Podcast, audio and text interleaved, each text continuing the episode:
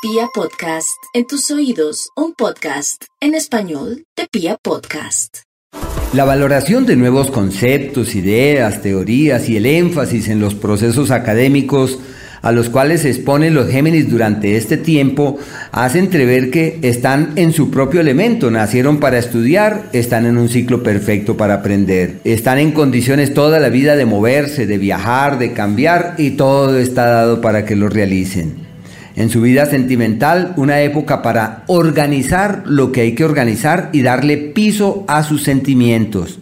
Así que es donde uno dice, bueno, y al fin lo nuestro en qué termina. Llegó la hora de darle forma a los sentimientos, de aclarar cuál es el cauce.